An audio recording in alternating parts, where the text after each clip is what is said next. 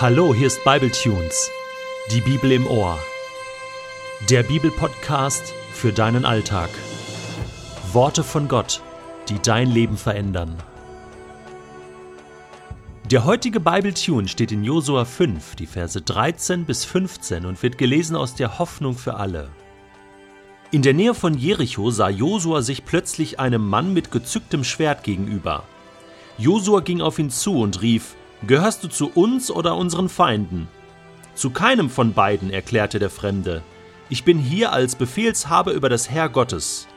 Da warf sich Josua vor ihm zu Boden und betete ihn an. Ich gehorche dir, Herr, sagte er. Was befiehlst du? Zieh deine Schuhe aus, antwortete der Befehlshaber über das Herr Gottes, denn du stehst auf heiligen Boden. Josua gehorchte. Jetzt hätte sich der Josua also fast mit einem Engel angelegt, mit einem Oberbefehlshaber der himmlischen Truppen. Stell dir mal vor. Also ich glaube, Josua, der hatte schon das Schwert so halb, halb gezückt, ja, als er diesen fremden Mann da sah mit gezücktem Schwert und, und dachte so, was soll das jetzt? Geht's schon los? Ja, äh, ist, ist das schon der erste Typ aus Jericho, der gegen uns kämpfen will?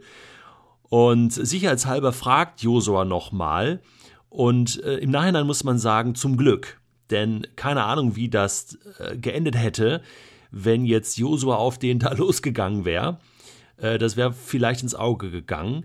Ähm, spannend ist jetzt überhaupt zu sehen, dass da Engel rumschwirren. Ja, und zwar nicht einfach nur ein paar, sondern ich glaube, dass da ganze Truppen waren, ne? so wie Jesus ja auch sagt zu Petrus, als er sein Schwert äh, zückte, um da diesem äh, Knecht das Ohr abzuhauen, ähm, dass er zwölf Legionen Engel bestellen könnte.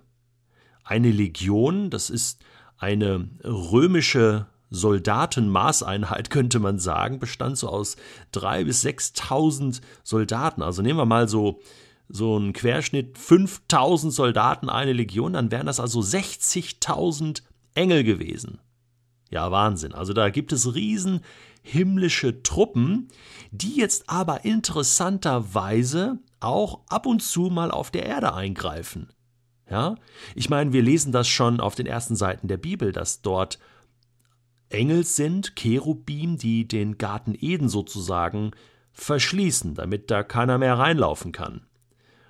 Später sind Engel mit Abraham unterwegs. Wir erleben Engel bei den Propheten. Wir erleben natürlich auch Engel im Neuen Testament.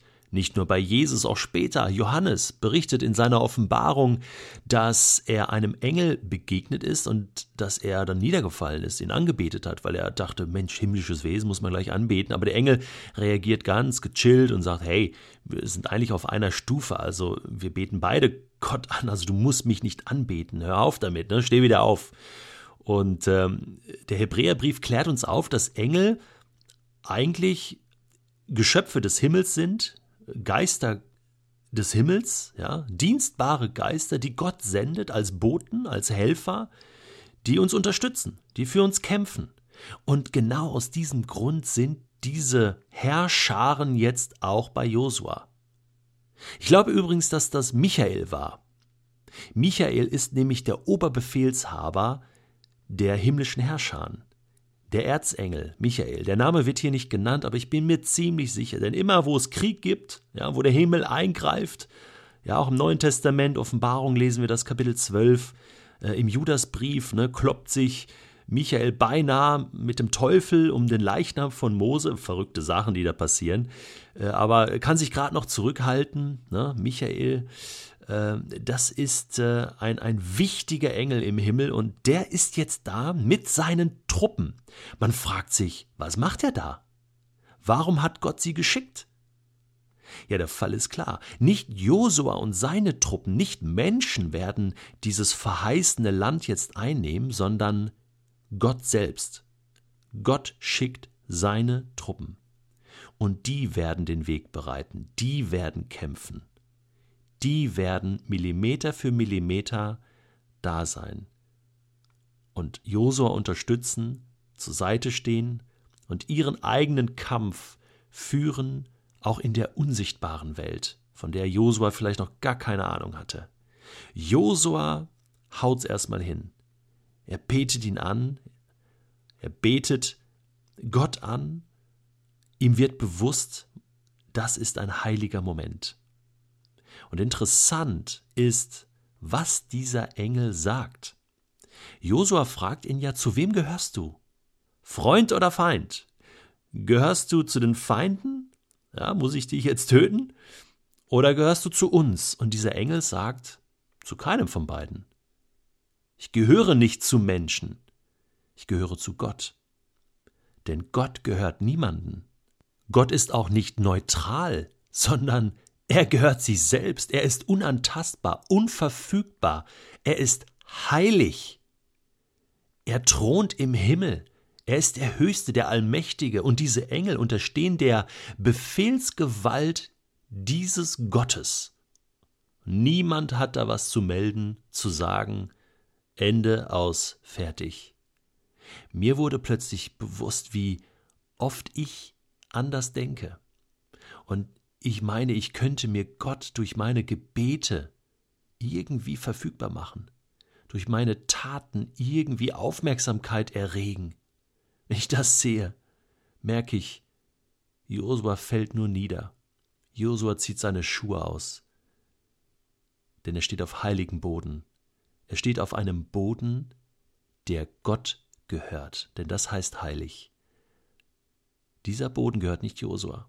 Das Land wird auch später nicht Josua und seinen Kindern und Enkeln gehören, nicht Israel, sondern es gehört Gott. Sein Land. Er hat es erobert, es ist sein Besitz und er stellt es Israel zur Verfügung. Und damit das von Anfang an klar ist, wer Chef ist, wer hier regiert, wer der Herr über diese Welt ist, damit klar ist, an wen Josua sich hier wenden kann, damit klar ist, wer der Oberbefehlshaber hier eigentlich ist. Josua, der Oberbefehlshaber der irdischen Truppen, Michael im Auftrag Gottes, der Oberbefehlshaber der himmlischen Truppen. Das ist eine Dimension, die mich mutig in den Tag gehen lässt. Denn ich weiß, ich bin auch heute Gottes Kind, sein geliebtes Kind. Und ich bin im Auftrag Gottes unterwegs und ich stehe unter seinem persönlichen Schutz. Ich kann mir Gott nicht verfügbar machen, aber ich kann Gott bitten, dass er meinen Eingang und Ausgang segnet, mich bewahrt, mich beschützt und am heutigen Tag mein Oberbefehlshaber ist. Und ich ihn frage, was befiehlst du mir?